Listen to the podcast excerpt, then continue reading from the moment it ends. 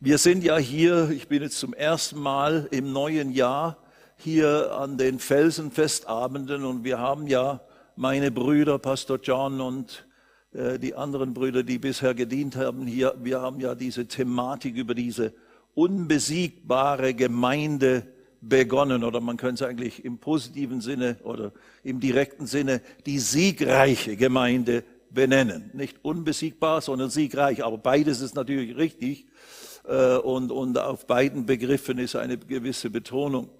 Ähm, dabei geht es, wie Pastor John das ja auch wesentlich eingeleitet hat und auch in den Gottesdiensten hier vor Ort am Sonntag ausgearbeitet hat, um diese sogenannten sieben Säulen, die er da aus den Sprüchen äh, heraus praktisch, äh, wie soll ich sagen, verdeutlicht hat, dass eine Gemeinde, eine christliche, neutestamentliche Ortsgemeinde, wenn sie diese sieben Elemente, diese sieben Eigenschaften, diese sieben tragenden Teile, Bestandteile tatsächlich verwirklicht, praktiziert in ihrem, in ihrer Art und Weise, was sie tun, wie sie es tun, äh, als Ortsgemeinde, wenn das vorhanden ist, dann wird das eine starke, fruchtbare, unbesiegbare Gemeinde, wo der Feind nichts letztlich dagegen tun kann,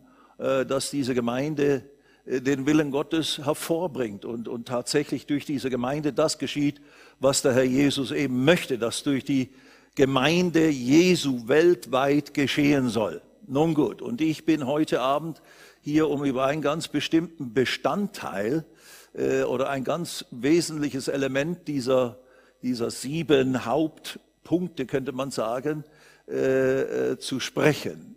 Ich werde aber das noch ein bisschen, vielleicht fast noch ein bisschen zentraler verdeutlichen, nicht nur als ein weiterer Bestandteil, sondern dass es eigentlich wenn wir die Schrift und das Reden Jesu richtig verstehen oder richtig betrachten, dann ist es eigentlich der Grund für die Existenz der Gemeinde. Dieser Punkt oder diese Aufgabe und dieser Bestandteil. Und das ist eben hier so ein bisschen noch verschleiert äh, gesagt, unser gemeinsamer globaler Auftrag. Und das werden wir heute Abend beginnen zu betrachten und dann werden wir nächsten Freitag das noch ein bisschen weiter ausführen. Äh, und da wird mir auch dann äh, der Lukas Raufer mit mir zusammen diesen Abend gestalten und wie wir das dann tun, werden wir dann sehen. Aber ich mache heute Abend so eine grundlegende, nicht nur Einführung, sondern Darstellung. Was ist denn unser gemeinsamer globaler Auftrag? Und da könnte man natürlich wieder sagen, das ist eine dieser Fragen oder einer dieser, eine dieser Themen, die eigentlich in dem Sinne kein Geheimnis sind. Wir alle wissen, wir sollten hingehen in alle Welt und, und diese Welt mit dem Evangelium erreichen. Und das ist auch völlig richtig. Und da ist kein Aber dabei, sondern darum geht's tatsächlich. Und eben, wenn wir, wenn wir das betrachten anhand der Schrift, wie das uns auch der Herr alles vermittelt hat und betont hat oder hervorgehoben hat, dann wird deutlich, das ist eigentlich der, der, der wesentliche Grund, warum Gott uns hier noch auf dieser Erde belassen hat und nicht augenblicklich, wo wir gerettet wurden, wo wir Jesus aufgenommen haben in unser Herzen, uns nicht entrückt hat in den Himmel, um uns vor allem anderen zu bewahren oder vielleicht, dass wir dann nicht versucht werden und in den Abfall kommen oder sonst was und zur Sicherheit hat er uns gleich entrückt. Nein, er hat uns eben hier gelassen auf dieser Erde mit einer ganz ganz bestimmten Aufgabe. Und das ist eben so eindeutig und so klar aber eben auch so ultra wichtig, dass man eigentlich nicht genug darüber sagen kann. Und dass man das auch immer wieder ins Zentrum rücken muss, weil das leider die Tendenz ist, und das ist eben Leib Christi, wir werden das auch anhand der Schrift sehen, äh, was typisch ist für uns Menschen, uns christliche Menschen, die eben auch nicht vollkommen sind. Äh, wir tendieren manchmal so schnell von den, von den Zentren der Dinge, von den eigentlichen Dingen abzukommen oder wie man es manchmal im Volksmund sagt, vor lauter Bäumen sehen wir oft den Wald nicht mehr. Wir sind so aktiv, wir haben vielleicht so viele Dinge, die wir tun, die alle in sich gut sind, aber ist eigentlich das, was wir tun, nützt es, bringt es das zustande? Ist es, dreht es sich darum, diese wichtigste aller Botschaften wahrlich möglichst so schnell wie möglich in aller Welt jedem Menschen zu bringen, dass er wenigstens eine Chance bekommt, von Jesus zu hören und gerettet zu werden. Ist es das, worauf alles, was wir als christliche Gemeinden, Gemeinschaften, Gruppierungen, auch Dienste, alle christlichen Dienste, da gibt es ja so viele äh, freie Dienste, die nicht unbedingt Ortsgemeinde sind, sondern eben evangelistische Dienste oder was auch immer für christliche Dienste. Was ist eigentlich der Zweck unseres Tuns? Ein Worship-Dienst zu sein, ein Musikdienst zu sein, ein ein, was weiß nicht, ein Hilfsdienst zu sein, ein, äh, ein Dienst zu sein, der Gutes tut in der ganzen Welt. Und eben, alles hat seine Berechtigung und alles ist in dem Sinne ja richtig. Aber wird damit wirklich der eigentliche Zweck, den Gott uns gegeben hat, den der Herr Jesus uns gegeben hat, wird der damit erfüllt? Dient letztlich alles wie ein Orchester dazu, dass all die Aktivitäten, die wir unternehmen, all die Verschönerungen, die wir anbringen in der Gemeinde oder was auch immer, dient es dazu, letztlich so effektiv und so, und so schnell wie möglich diese Welt zu erreichen mit dem Evangelium, mit der frohen Botschaft von Jesus Christus. Das ist die große das ist die große Frage. Und ich möchte gleich hier zu Anfang ein Zitat bringen aus diesem, aus meinem Weltmissionsheft. Wenn ihr mich schon irgendwo gehört oder gesehen habt, dann äh, habt ihr das bestimmt auch schon gehört und gesehen, was, dass ich dieses Heft vorgestellt habe. Und das möchte ich natürlich in diesem beiden Abend insbesondere euch wärmstens ans Herz äh, empfehlen. Es liegt vielleicht in eurer Gemeinde aus, weil wir haben das auch in Gemeinden verschickt, vor Jahren schon.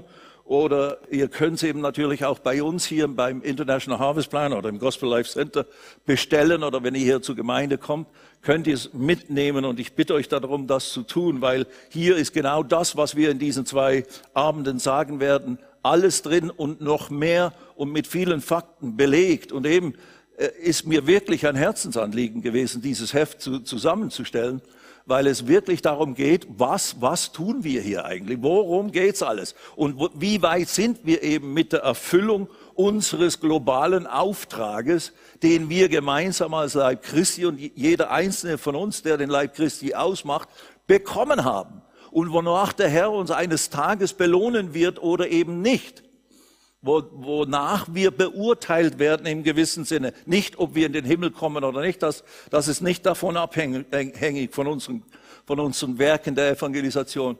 Aber trotzdem, nachdem, wie wir dem Herrn gehorcht haben, im, in der Ausführung des Missionsbefehls, dieses globalen Auftrages, dementsprechend werden wir eine Belohnung kommen. Ich, ich zitiere da gibt's diese Doppelseite, wo ich so verschiedene Missions, prägnante Missionszitate von bekannten Predigern oder Missionaren drin habe, unter anderem zum Beispiel Reinhard Bonke oder David Livingston oder Franklin Graham oder Smith Wigglesworth oder eben Oswald J. Smith, der war ein Pastor in Toronto, Kanada, der ist jetzt schon beim Herrn im Himmel, aber der hat ein, ein grandioses Buch geschrieben, deswegen habe ich das nicht mehr geschrieben, weil der das schon geschrieben hat. Der hat alles gesagt, was man sagen muss in diesem Ding, äh, in, in diesem Heft oder in diesem Buch, glühende Retterliebe, in Englisch Passion for Souls, Leidenschaft für verlorene Seelen praktisch, glühende Retterliebe, ein Pastor einer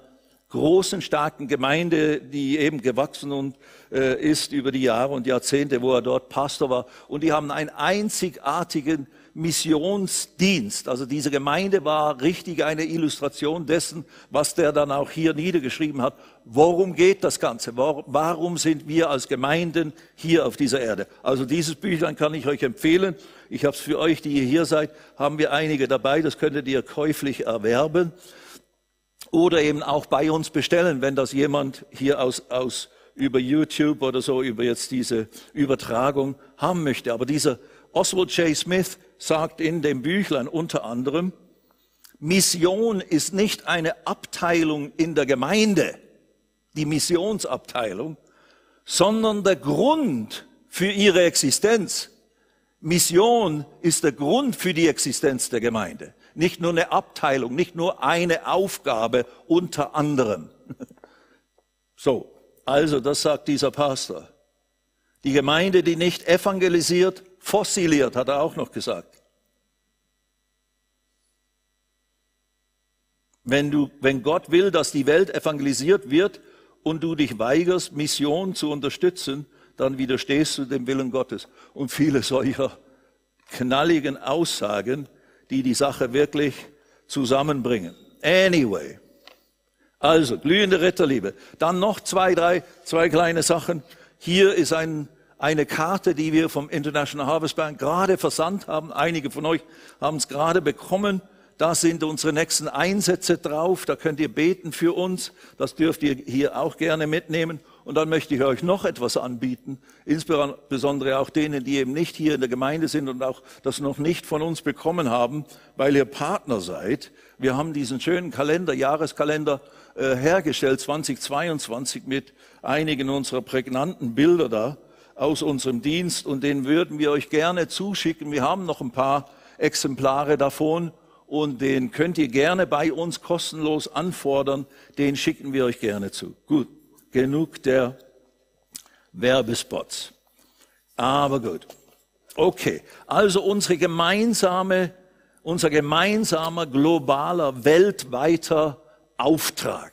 Das ist eine dieser sieben Säulen der Gemeinde und, und natürlich ist es ein Bestandteil eben der Ortsgemeinde, ist nicht dass alles, was eine Ortsgemeinde tut, ist evangelisieren und vergisst eben die anderen Elemente, die wichtig sind für eine gesunde, funktionierende Gemeinde. Natürlich nicht. Alle diese eben wesentlichen, diese sieben Säulen oder diese sieben Hauptmerkmale oder Elemente einer, einer dynamischen, lebendigen, fruchtbaren, erweckten Ortsgemeinde sind extrem wichtig und, und eben wichtig für gesundes, äh, Gemeindeleben und Gemeindewachstum. Und wenn die eben vorhanden sind in, in, in tatsächlicher Form, in ganz realer Weise, dann wird diese Gemeinde Frucht bringen, dann wird diese Gemeinde, Gemeinde prosperieren, wird erfolgreich sein, wird siegreich oder eben unbesiegbar sein, absolut. Und ich möchte einleitend auch diese Passage äh, lesen aus der Apostelgeschichte Kapitel 2, die hier Pastor John äh, auch immer wieder äh, als Grundlage zu dieser ganzen Thematik äh, äh, gelesen hat und, und davon gesprochen hat. Das möchte ich auch tun, weil da dieses Element des Evangelisierens oder des Menschengewinnens eben genauso auch mit drin ist. Und ich möchte auch noch ein paar äh, zusätzliche Kleinigkeiten beleuchten, äh, auch in Betrachtung, wie ist denn die Urgemeinde? Hier finden wir das Bild der Urgemeinde, der ersten Ortsgemeinde, die wir im Neuen Testament finden, die Jerusalemer Gemeinde, die kurz nach der nach dem Erlösungswerk Jesu, nach der Himmelfahrt Jesu und dann der Ausgießung des Heiligen Geistes sich anfing in dieser Phase, nachdem Jesus auferstanden war von den Toten, sich zu formieren und die bestand ja in ihren ersten Jahren, kann man sagen, aus ungefähr vielleicht 500, potenziell 500 plus Personen. Davon ist konkret die Rede, kann ich jetzt nicht alles ähm, schriftgemäß noch beleuchten oder sagen, wo das alles steht aber tatsächlich und eben am Tag der Pfingsten, wo der Heilige Geist ausgegossen wurde und der Zusammenhang jetzt hier von Kapitel 2, wir lesen dann ab Vers 41 bis 47, die letzten Verse im Kapitel 2. Kapitel 2 in der Apostelgeschichte war ja dies Ausgießung des Heiligen Geistes. Pfingsten war geschehen. Und dann äh, eben äh, äh, fangen ja, kommt dieses Brausen und die, die Jünger, die da zusammen waren im Tempel, in diesem Bereich, wo sie eben sich versammelt hatten, die fingen an in neuen Sprachen, in anderen Sprachen, äh, die Wohltaten des Herrn zu verkündigen. Und, und die Leute, die da im Tempel waren, kamen zusammen durch dieses übernatürliche Ereignis und so weiter und so fort. Wir kennen die ganze Geschichte. Und dann steht schließlich der Petrus ja auf, weil die Leute sich fragen, was ist das hier, was hier geschieht, und fängt dann an zu erklären, was hier geschieht und predigt in aller Klarheit und großer Kühnheit das Evangelium von Jesus. Er predigt Jesus als den gekreuzigten und Auferstandenen und macht den Leuten deutlich, das ist der Messias, den ihr verworfen habt, den es aber gilt anzunehmen. Und dieser Messias hat das hier, was ihr hier seht, diese übernatürliche Wirkung dieses Sturmwindes und dieser Fähigkeit, dass ich in euren Sprachen, dass wir in euren Sprachen reden können, das hat der Herr Jesus, dieser Messias, den ihr nicht erkannt habt, das hat er bewirkt. Er predigt also so ganz in dem Sinne auch scharf und ganz deutlich. Und, und tausende Leute sind ja da und denen dringt es ins Herz. Sie fragen, was sollen wir tun, äh, praktisch um gerettet zu werden. Und, äh, und dann heißt es, und da lese ich jetzt, und dann gucken wir das kurz an. Das, ich will das nur kurz zusammenfassen und dann gehen wir weiter. Aber das soll eine Grundlage sein zu dem, was es heißt. Was ist eine gesunde, unbesiegbare oder erweckte Ortsgemeinde? Erweckung ist ja ein, ein gutes Wort und ist, ist populär in vielen ernsten Christenherzen und so weiter. Aber ich frage mich immer, wenn wir von Erweckung reden, ja, lass uns erweckt sein. Dann brauchen wir nicht ständig thematisieren und um Erweckung beten und machen und tun, sondern lass uns einfach erweckt sein. Lasst uns in der ersten Liebe zum Herrn weiterleben und tagtäglich dafür sorgen, dass wir ganz eng mit dem Herrn im Gange sind. Dann sind wir erweckt. Dann haben wir Erweckung und dann wird auch entsprechende Frucht geschehen und, und, und es wird nicht sauer und nicht komisch und wir werden nicht träge und gleichgültig werden, sondern wir werden Jahre und Jahrzehnte lang dem Herrn nachfolgen mit einer, einer echten Leidenschaft und Eifer und er wird uns gebrauchen können, so wie er das immer will. Also ich strebe nicht nach etwas, sondern ich möchte eigentlich in dem leben, was sein soll. Und das ist möglich. Es ist auch nicht so schwierig. Und dabei ist mir immer die Hilfe, dass Jesus gesagt hat, mein Joch ist sanft und meine Last ist leicht. Weil oftmals sind diese, oh, Erweckung und machen und tun, wir müssen dies und das und jenes tun. Ja, das mag ja alles richtig sein, wenn du nicht erweckt bist oder deine Gemeinde wirklich am Pennen ist oder auf dem Holzweg läuft oder wie auch immer. Dann, ja, yeah, let's get the fire burning. Lass uns das Feuer wieder neu anzünden. Aber eben, lass uns einfach in dem was eigentlich offenbar ist und vorhanden ist, lass uns darin wandeln. Bete viel in neuen Sprachen, bete viel, äh, lese das Wort Gottes, sei eng mit dem Herrn verbunden, versuche Menschen von Jesus zu erzählen und so weiter. Ist alles nicht so schwierig. Mein Joch ist sanft, meine Last ist leicht. Und der Herr ist derjenige, der in uns das Wollen und das Vollbringen schafft, zu seinem Wohlgefallen. Das sind so meine wesentlichen Bibelstellen, auf denen ich mein ich glaube, erwecktes Leben fundiere. Nicht aus eigenen Werken und, und Übergeistlichkeit, sondern aus echter Hingabe an diesen wunderbaren Herrn, der mich gerettet hat. Nun gut, Apostelgeschichte 2. Und wir lesen, wie gesagt, ähm, ab Vers 41. Petrus ist gerade fertig mit seiner gewaltigen ersten Predigt. Derselbe Petrus, der 53 Tage davor Jesus verleugnet hat, dreimal und, und behauptet ich werde mit dir sterben, Herr, wenn es nötig ist. Und hat voll versagt, ist voll auf die Nase gefallen. Dieser selbe Petrus ist jetzt da, erfüllt, gesalbt mit dem Heiligen Geist. Der Heilige Geist ist jetzt auf ihn gekommen, am Pfingsten, hat ihn mit Kraft erfüllt. Er fing an, übernatürlich dem Heiligen Geist Raum zu geben und der Heilige Geist hat durch ihn und durch die anderen Geschwister grandiose Dinge getan. Und so im Feuer der Erweckung, im Feuer der Ausgießung des Heiligen Geistes ist die Ortsgemeinde in Jerusalem entstanden oder zumindest wesentlich gewachsen. Der Stock, der schon da war mit den ersten Jüngern, eben diese 120 bis 500 potenziellen äh, Jünger Jesu, die schon da waren, die waren eben nicht alle da am Pfingsten, äh, am selben Ort und so weiter, aber die 120, die waren da. Und jetzt geschah dieses. Also ich lese noch Vers 40. Und mit vielen anderen Worten legte Petrus Zeugnis ab und ermahnte sie und sagte, lasst euch retten aus diesem verkehrten Geschlecht. Dann Vers 41. Die nun sein Wort aufnahmen, ließen sich taufen. Und es wurden an jenem Tag etwa 3000 Seelen hinzugetan. Also 3000 Leute. Boom. Gemeinde Gospel Life Center, bisher 100 bis 600 Leute hier, potenziell auch, kommt auch ein bisschen drauf an, was gerade im Gange ist. Äh, so wie damals 120 bis 500 oder sowas. Also ähnlich hier. Und dann, boom, Eine mächtige Erweisung des Geistes. Ja, war natürlich schon historisch Pfingsten. In der, in der Weise ist es nicht mehr geschehen. Aber der Heilige Geist ist immer noch dasselbe und hat immer noch dieselbe Kraft und immer noch dieselbe Salbungsfähigkeit und Befähigungsfähigkeit für Schlawiner, für Schwächlinge, für Fleischköpfe wie ein Petrus oder wie ein Stefan oder wie du, äh, sie zu salben, sie auszustatten, wenn du lernst, ihm Raum zu geben in deinem Leben und dich zu befähigen, dieselben Werke zu tun, die Jesus tat oder die ein Petrus tat oder wie sie eben alle heißen. Die nun sein Wort aufnahmen, ließen sich taufen. Es wurden an jedem Tag etwa 3000 Seelen hinzugetan. Wenn das hier geschieht, haben wir ein Problem. Halleluja. Ein gutes Problem. John, wir brauchen ein größeres Gebäude. Anyway.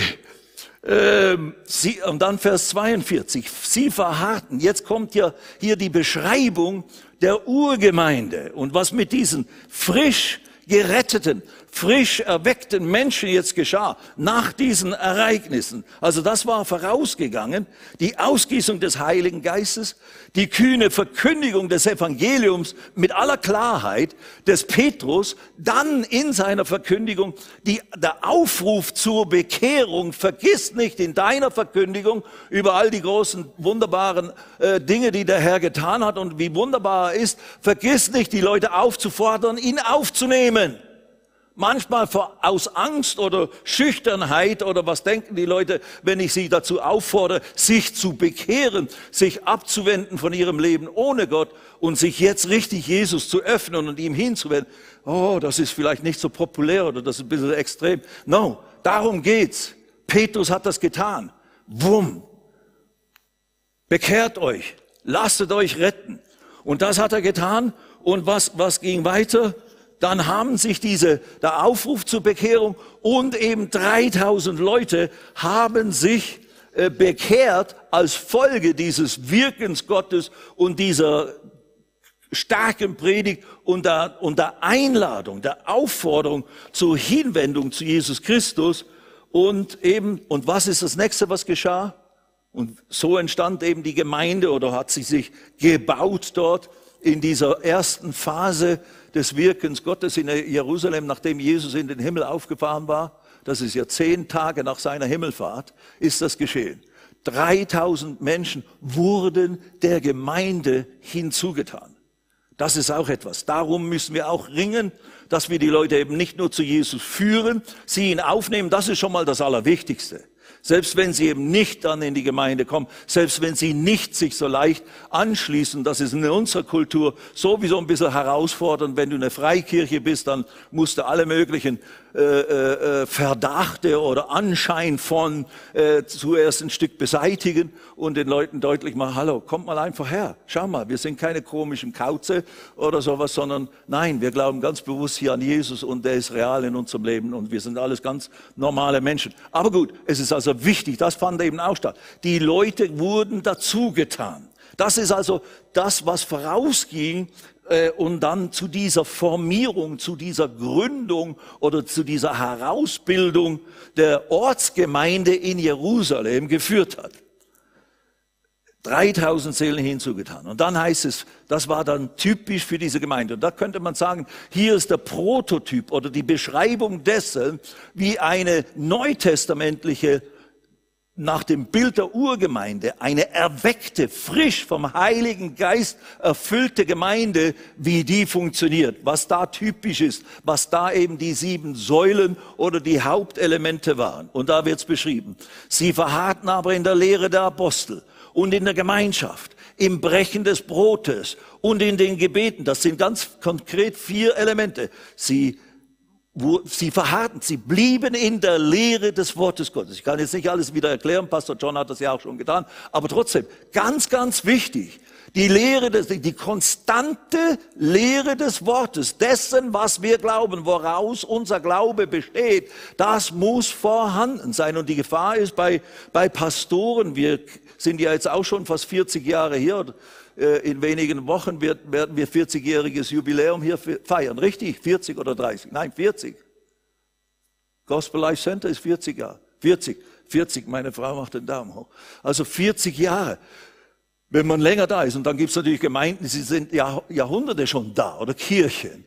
Da ist die Gefahr, dass man denkt, ja, wir haben jetzt immer schon gelehrt und gelehrt, die Leute wissen langsam, was los ist. Ja, aber gut, wenn wir eigentlich eine lebendige Gemeinde sind, dann hast du ja immer neue Leute.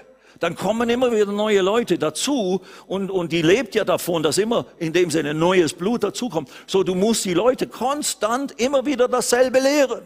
Und diejenigen, die schon gelehrt sind, die müssen ja, der Glaube kommt ja aus dem nicht gehört haben des Wortes, sondern aus dem aktuellen, gegenwärtigen, Akkoe, Hören des Wortes Gottes, hören und hören und hören.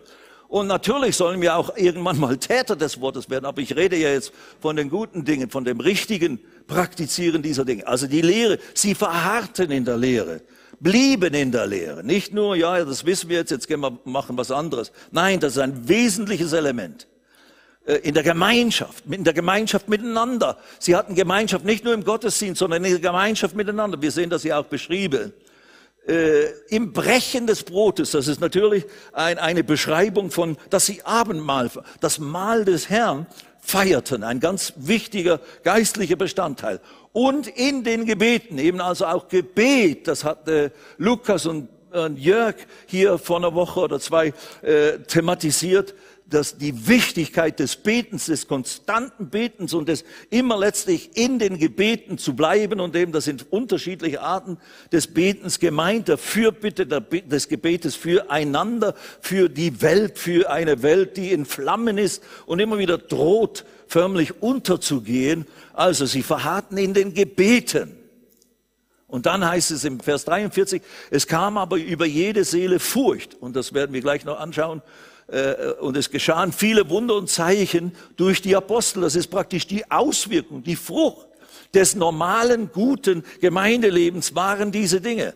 Und dann Vers 44, alle Gläubige wurden aber waren beisammen und hatten alles gemeinsam. Und sie verkauften die Güter und die Habe und verteilten sie an alle, je nachdem einer bedürftig war. Also da geht es richtig um Teilhabe, um Geben und Nehmen. Also wir haben, wir, sie haben sich investiert in die Gemeinde, in das Leben des anderen. Sie hatten alles gemeinsam. Sie haben nicht unbedingt alle in der großen Kommune gewohnt und gelebt. Das wäre, glaube ich, logistisch gar nicht möglich gewesen, sondern die hatten auch ihre Wohnungen oder wie auch immer sie eben in der damaligen Zeit gelebt haben. Aber sie haben praktisch ihr Leben Bestand in wesentlicher Hinsicht aus dem gemeinsamen Leben.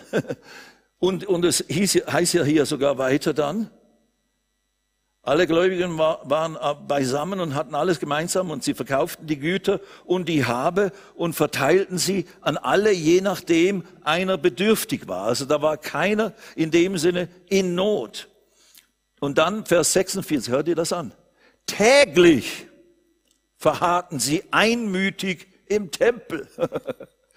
Täglich sind sie ins Gospel Live gepilgert. Naja gut, vielleicht muss man das jetzt nicht.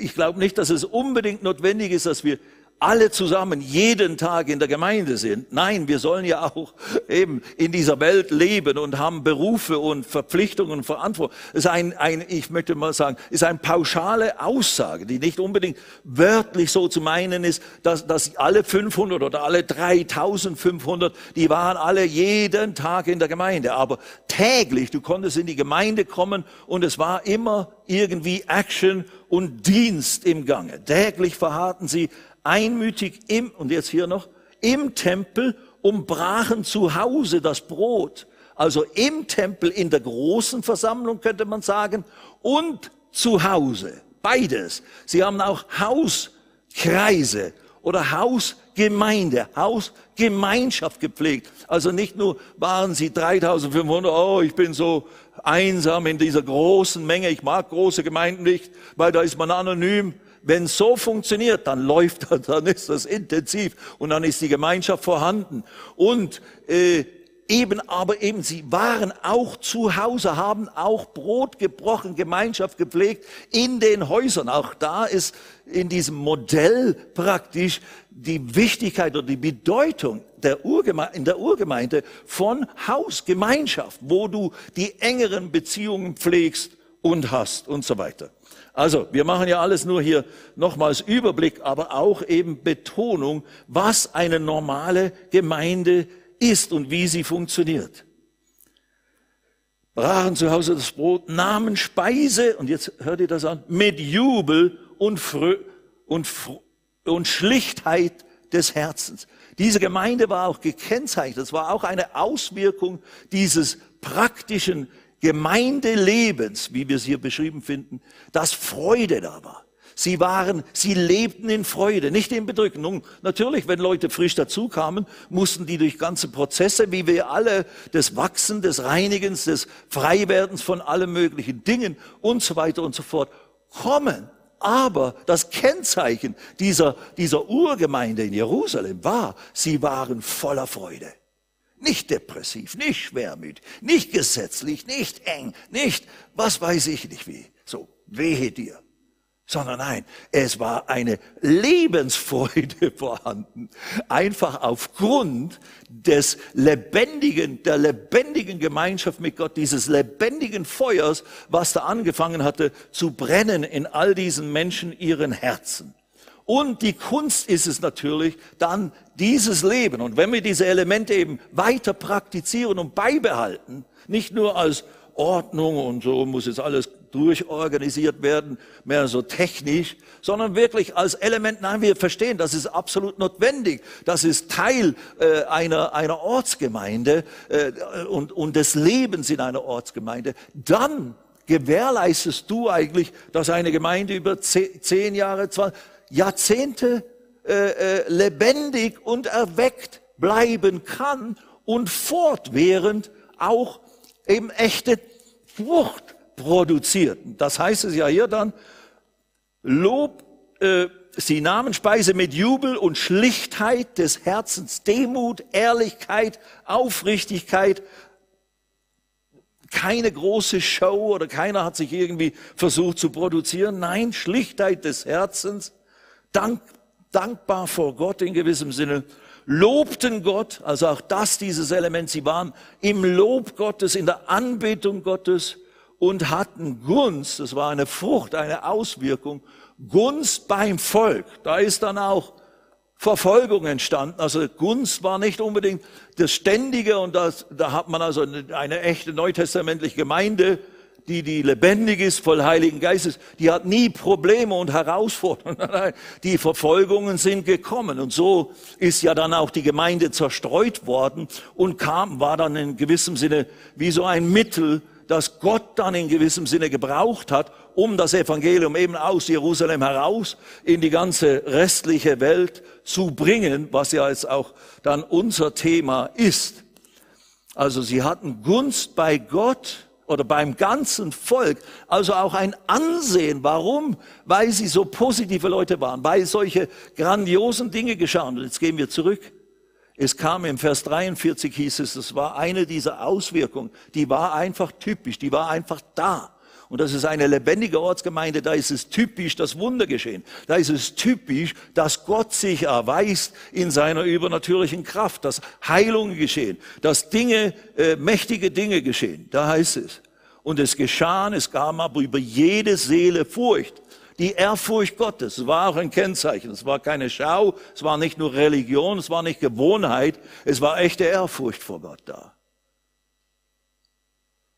Er wurde sehr respektiert. Nicht Angst, aber Ehrfurcht. Respekt. Und es geschahen viele Wunder. Nicht nur ein paar, viele Wunder. Und Zeichen durch die Apostel. Und was heißt es als im, im letzten Vers? Und da sind wir dann bei unserem Thema hier. Lobten Gott, Vers 47, und hatten Gunst beim ganzen Volk.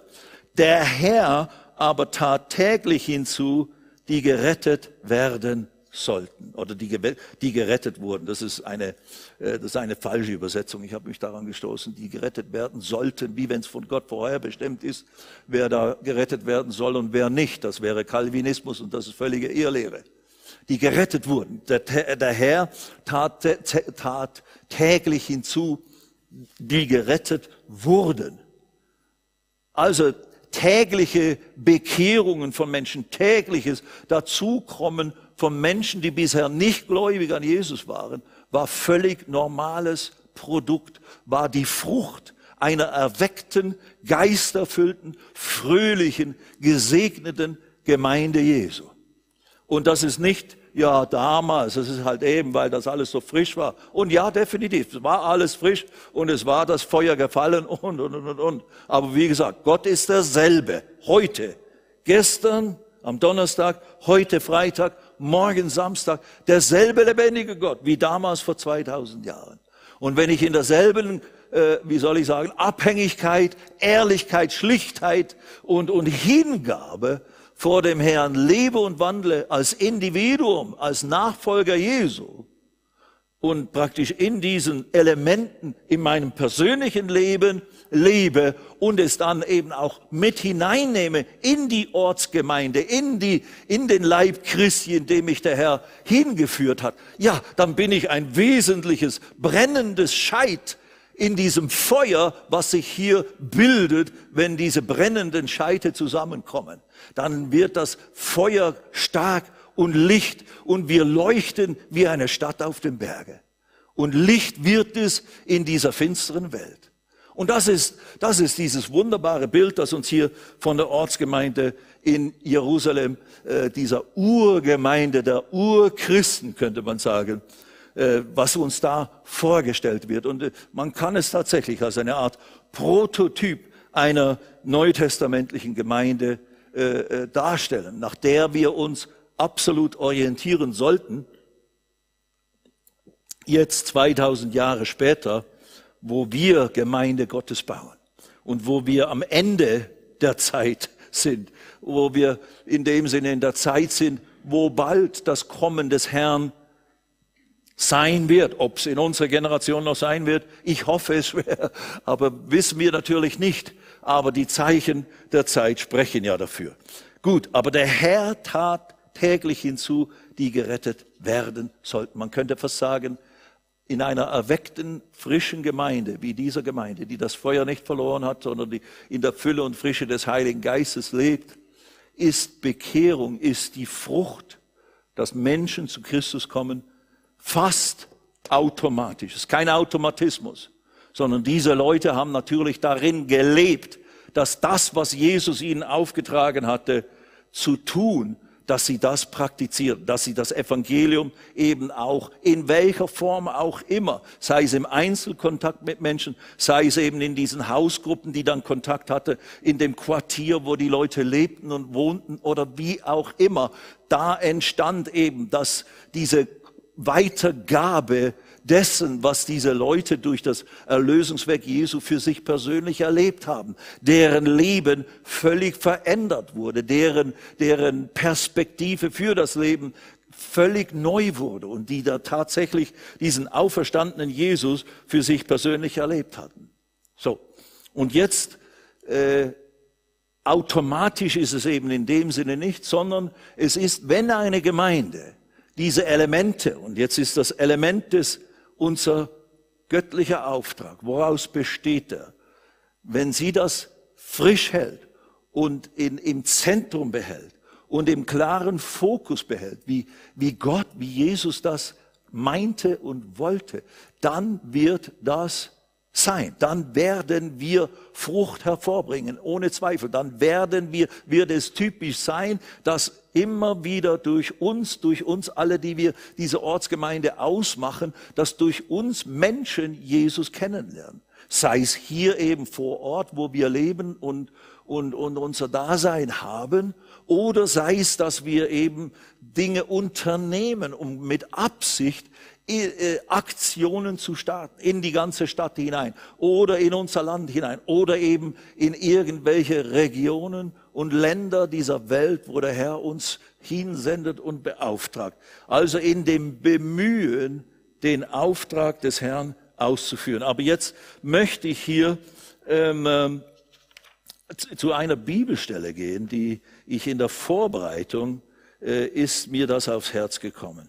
Und zwar, also automatisch ist Seelengewinnung nicht, sondern das muss schon ganz bewusst in, im Gemeindebewusstsein sein, sage ich jetzt mal in der geistlichen Leiterschaft, oder eben auch die geistliche Leiterschaft, diese Apostel damals, die haben das weitergegeben. Das Anliegen, was der Herr ihnen weitergegeben hat, als er eben dann in den Himmel auffuhr oder bevor in den Himmel auffuhr, direkt am Tag seiner Auferstehung, wo er ihnen und das finden wir in allen vier Evangelien, werden wir auch gleich ganz konkret anschauen, wo Jesus am Tag der Auferstehung, außer bei Matthäus, bei Matthäus war es irgendwann zwischendrin, zwischen seinem Auferstehungstag und äh, den 40 Tagen später, wo er dann in den Himmel aufgefahren ist, da hat er ja die Jünger nach Galiläa gerufen und dort spricht er dann zu ihnen in Matthäus 28, 18, wo er dann sagt, mir ist gegeben alle Gewalt im Himmel und auf Erde und dann den Missionsbefehl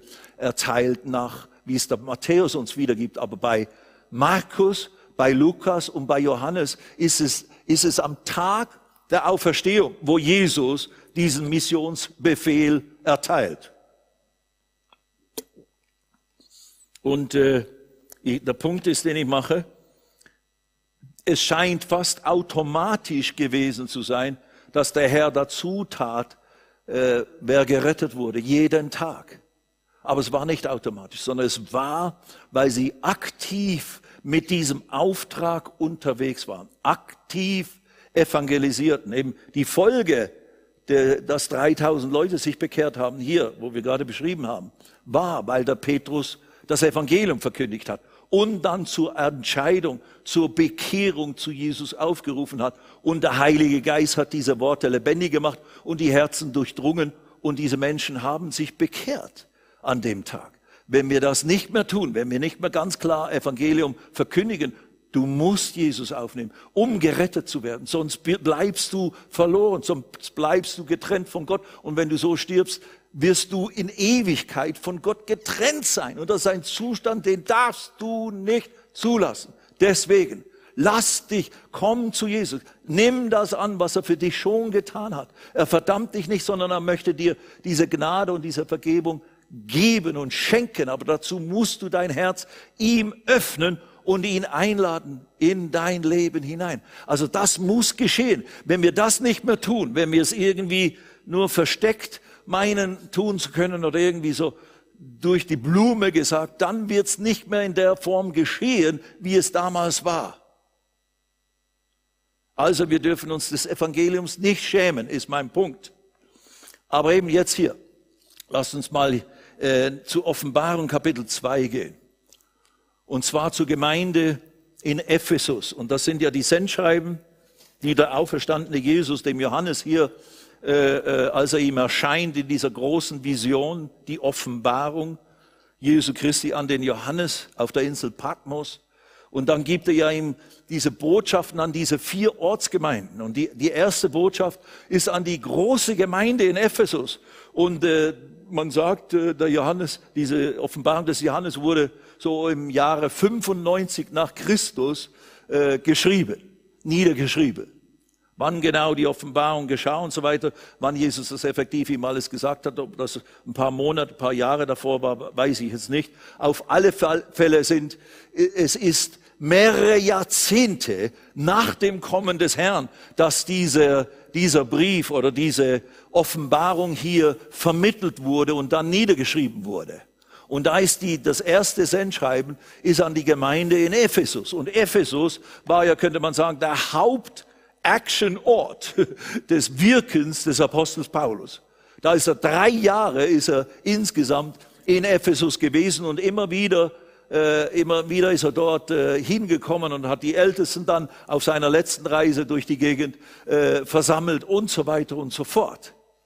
Aber Ephesus, wissen wir so aus der Geschichte, Kirchengeschichte, wurde eine große Gemeinde und viele Gläubige und grandiose Dinge sind dort geschehen. Und da war ja auch der Tempel der Diana von Ephesus, eines der antiken Weltwunder äh, und so weiter und so fort. Also eine ganz prominente Stadt und da hat Paulus gewirkt und da ist ja auch Aufruhr gewesen, ein Theater. Aber eben auch eine mächtige Gemeinde ist dort entstanden. Und die wirklich erweckt war und floriert hat und wo grandiose Dinge geschehen sind und wo auch die Schule des Tyrannus war, wo Paulus zwei Jahre gelehrt hat und dann wird ja gesagt, Apostelgeschichte 19, ganz Asien, also dieses diese Asia, diese Gegend dort in der heutigen Türkei, äh, hat das Evangelium gehört, hat das Wort des Herrn gehört, jeder dort. Also die haben richtig aktiv missioniert und evangelisiert. Und jeder hat eine Gelegenheit bekommen, Ja oder Nein zu Jesus zu sagen. Also eine gewaltige Geschichte und Hintergrund und wie die Gemeinde dort entstanden ist. Aber jetzt kommt dieses Sendschreiben, ein paar Jahrzehnte später. Und da sagt der Herr, ich kann jetzt nicht alles äh, äh, äh, lesen, will auch nicht alles lesen, aber die ersten drei Verse, da, da, da sagt er ihnen praktisch, ja, ihr habt viel Mühe und ihr, ihr habt, da lobt er sie über die guten Dinge, die sie, die sie dort unter sich haben. Aber dann kommt die Mahnung und das ist eine ernste Mahnung und, und, und Warnung. Und sagt er, also ich lese noch Vers 3, und du hast Ausharren und hast vieles getragen um meines Namens willen und bist nicht müde geworden. Wow. Also starke Sache.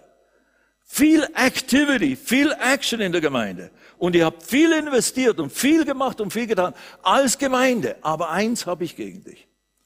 Vers 4, aber ich habe gegen dich, dass du deine erste Liebe verlassen hast. Und das, das, das hat mir immer Mühe bereitet, weil ich sehr schnell, ich habe ein sensibles Gewissen schon immer gehabt, sage ich jetzt mal, als Nachfolger Jesu. Und als ich noch nicht so Erkenntnis des Wortes Gottes hatte, hat mich vieles immer angeklagt, weil ich immer mich gefühlt habe, ja, ja, das bin ich oder so.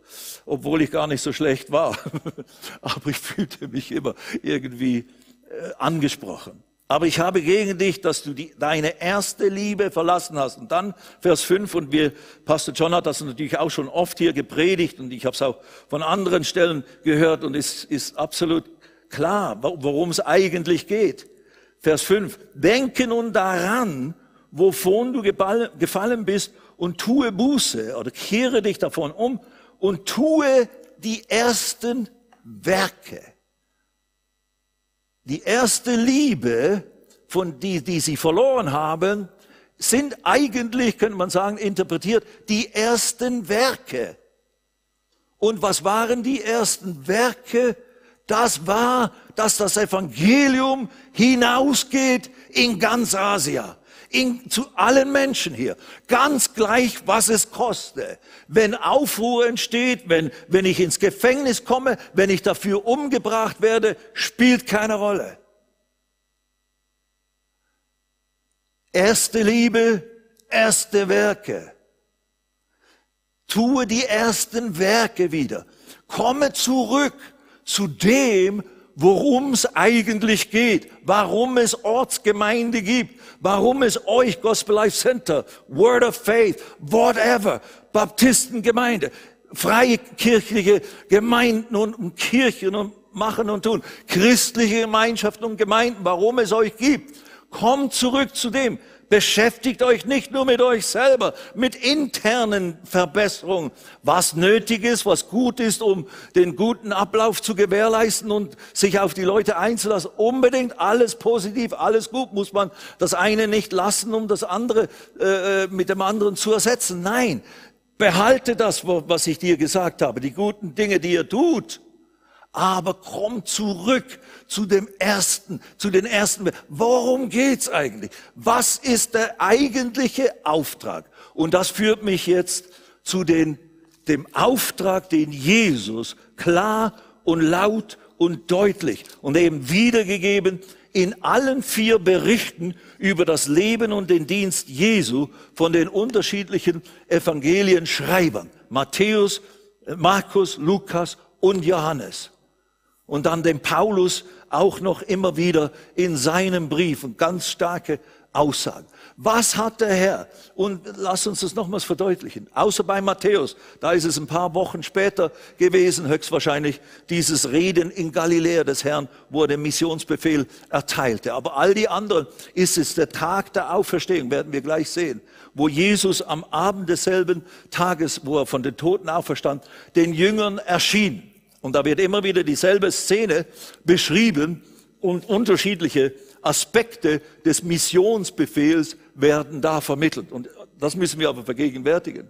Jesus hat jetzt gerade die drei Tage dieser, dieser dramatischen Erlösung bewirkt, bewirkt, wo wir fast keinen richtigen blassen Dunst haben davon, was das wirklich bedeutet. Er hat die ganze Menschheit erlöst von ewiger Verdammnis und Trennung von Gott vom Fluch der Sünde, von der Macht der Finsternis, von, von dem geistlichen Tod, indem er alles wurde und alles vollzog, was nur Gott wusste, was geschehen musste. In diesen drei Tagen, wo er, wo er litt und schließlich starb am Kreuz und blutete und, und sein Geist aufgab und sein Geist in den, in den Bereich der verlorenen Geister abstieg und er dort uns stellvertrat äh, und, und, die, und das Gericht, das gerechte Gericht Gottes erdultete. Und dann, als alles vollendet war, äh, was notwendig war, hat Gott ihn auferweckt, zurückgebracht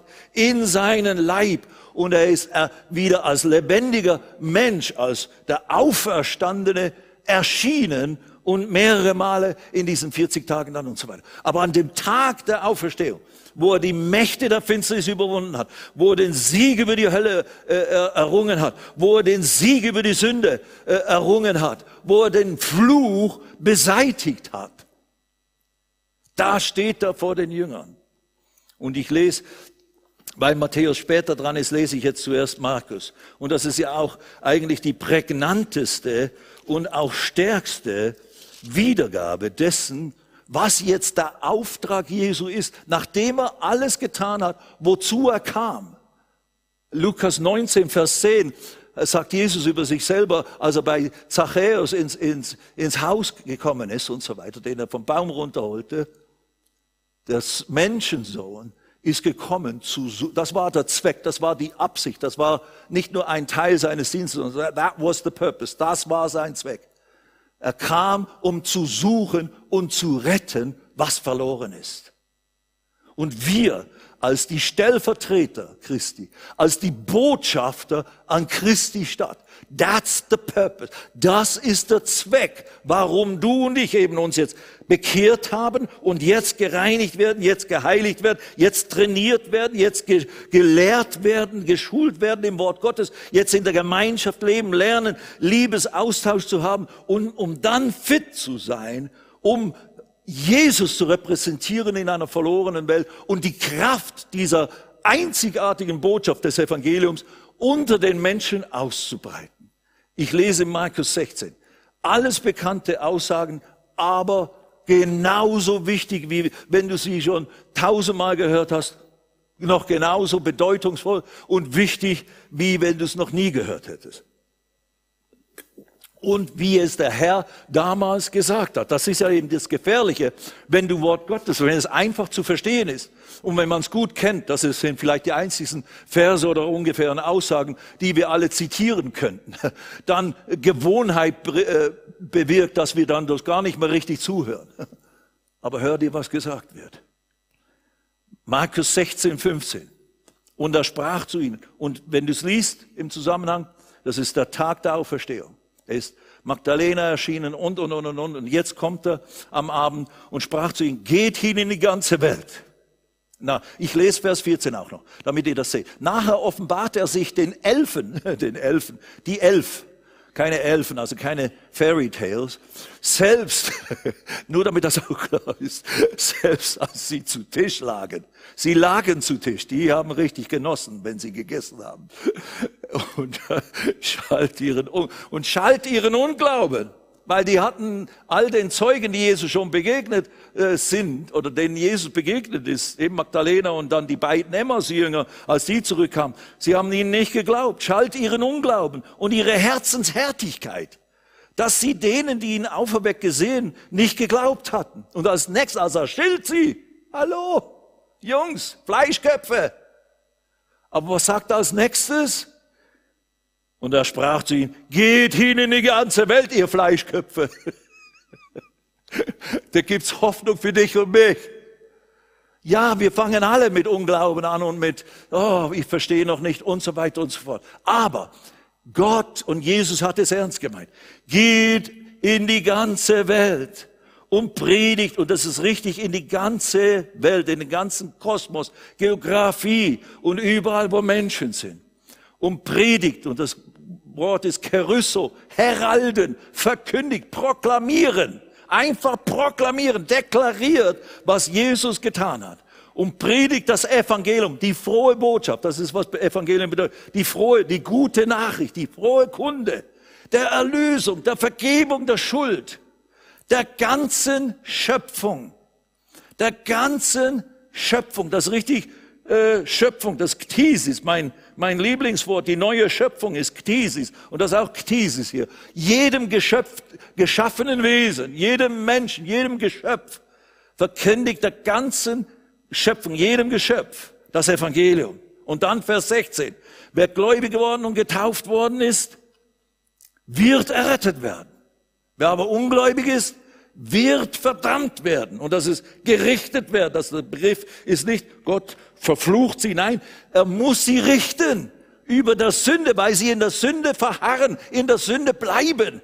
Das ist ja das Problem. Die Menschheit ist schon sündig, ist schon unter dem Gesetz der Sünde und des Todes gefangen. Und Jesus kam, um uns davon zu befreien, diesen Fluch zu brechen, um uns überhaupt eine Erlösung, ein Austreten aus diesen fürchterlichen Gesetzmäßigkeiten zu ermöglichen. Und wenn wir das ablehnen oder wenn wir es nicht glauben, weil wir es nie gehört haben, wie sollen Sie den anrufen, an den Sie nicht geglaubt haben? Wie sollen Sie glauben, wenn Sie nicht gehört haben? Also wenn, wer nicht glaubt, wird gerichtet werden. Gott hat keine Chance. Nicht Gott verurteilt uns in dem Sinne oder schmeißt uns in die Hölle, sondern nein, er muss als gerechter Richter sagen, du bist schuldig und du hast nichts, was dich entschuldigt. Weil du, weil um entschuldigt zu werden, musst du das, was Jesus getan hat, für uns stellvertreten. Das musst du hören, das auf die eine oder andere Weise. Und dann musst du das persönlich annehmen. Nur so wird es wirksam. Und ich muss natürlich jetzt wieder hier enden. Und dank sei Gott, wir haben noch einen zweiten Abend und ich gebe dann dem Lukas fünf Minuten und den Rest brauche ich dann. Nein, nein, keine Sorge, Lukas. Äh, alles klar. Aber tatsächlich, nur wenn man es hört, nur wenn man, wenn man es annimmt persönlich, nur wenn man Jesus bewusst anruft, und aufnimmt, einlädt in sein Leben, nur dann ist es Gott möglich, unseren geistlichen Zustand, der eine geistliche Realität und ein Absolut ist, eine Gesetzmäßigkeit, die man nicht einfach durch Denken oder durch irgendwie äh, äußere Handlungen oder Schnipp oder durch Wünschen äh, sich entledigen kann. Nein, das sind Zusammenhänge und Gesetzmäßigkeiten, die wir nicht verstehen in unseren äh, gefallenen Denken und Sein. Deswegen hat Gott uns dieses so dramatisch und deutlich äh, in seinem Wort und durch Jesus Christus vermittelt, dass wenn wir es dann endlich hören und annehmen, wir gerettet werden können. Aber eben, und jetzt sind wir auch schon an dem Punkt, das Allerwichtigste ist, dass wir jetzt als Gläubige, als Nachfolger Jesu, dass wir begreifen, wie sehr hoffnungslos verloren unsere ganze Umwelt ist, angefangen in deinem Ebersberg, in deinem Feldkirchen, in deinem Jerusalem, angefangen in deiner Familie, in deiner Verwandtschaft. Jeder, der nicht bewusst den Namen des Herrn angerufen hat, um sich durch Jesus er, erretten zu lassen, reinigen und von neuem gebären zu lassen, einen neuen Geist schaffen zu lassen, der ist und bleibt verloren.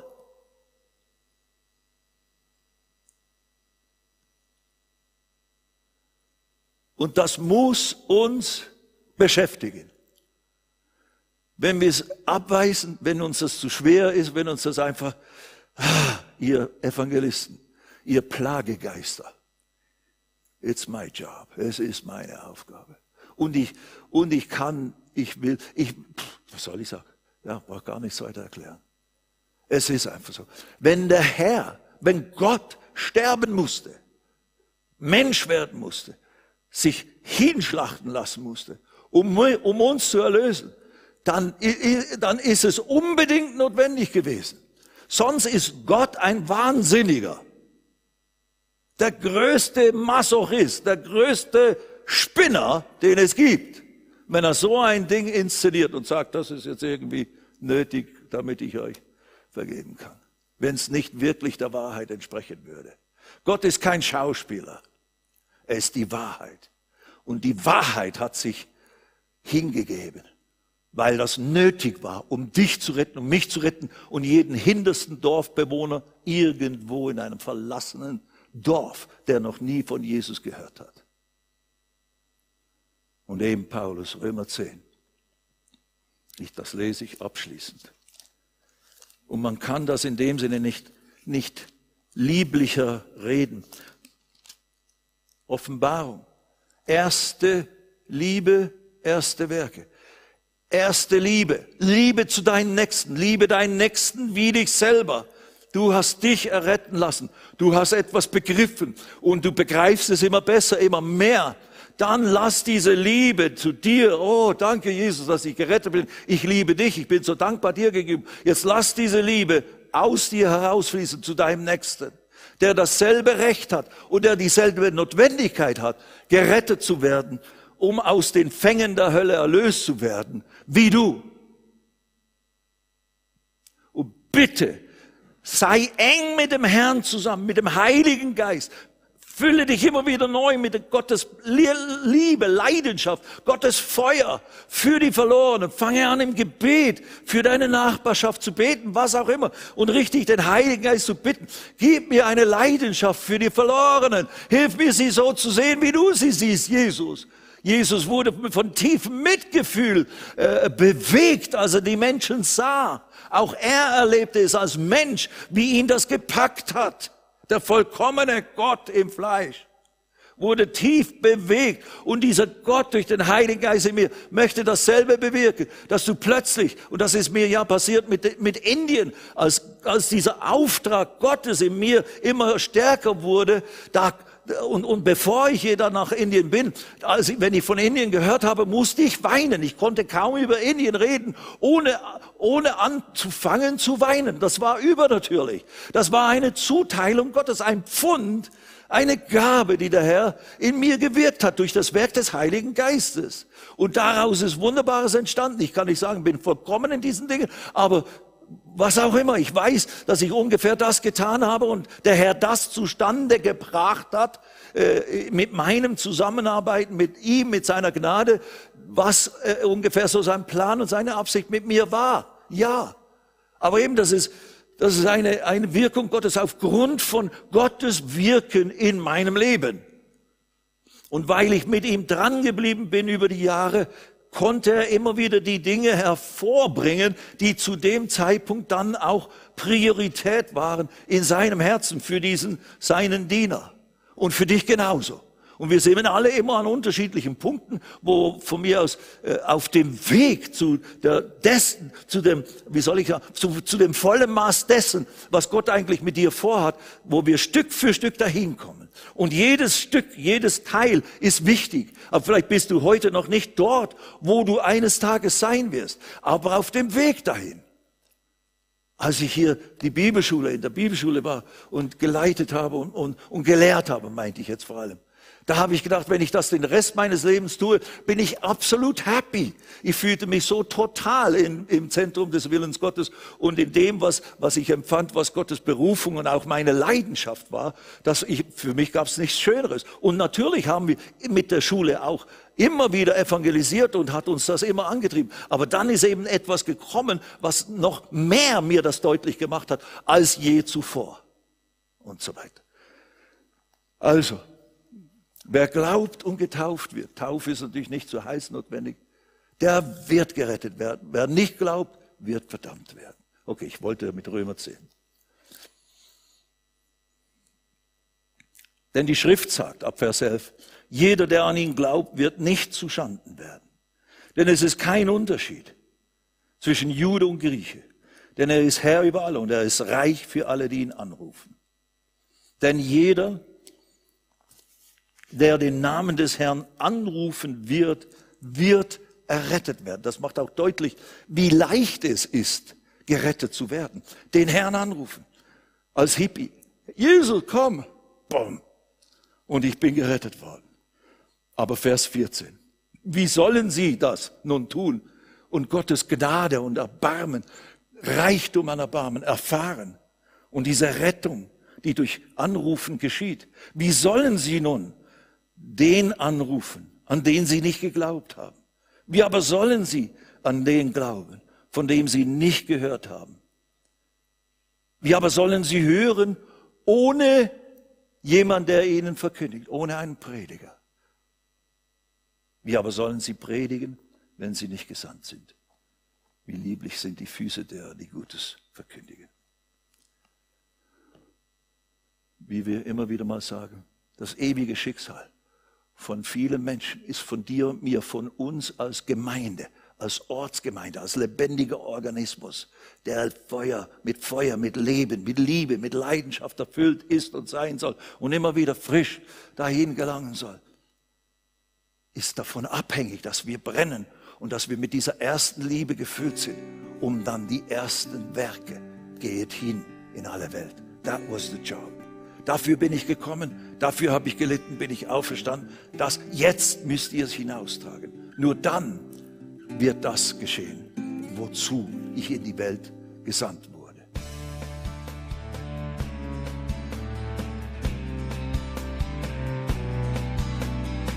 Liebe Zuhörer, das war ein Ausschnitt eines Gottesdienstes hier im Gospel Life Center. Auf unserer Website www.gospellifecenter.de können Sie die Notizen für diese und andere Predigten nachlesen und sich über die Arbeit von Gospel Life Center informieren. Wir wünschen Ihnen Gottes Segen.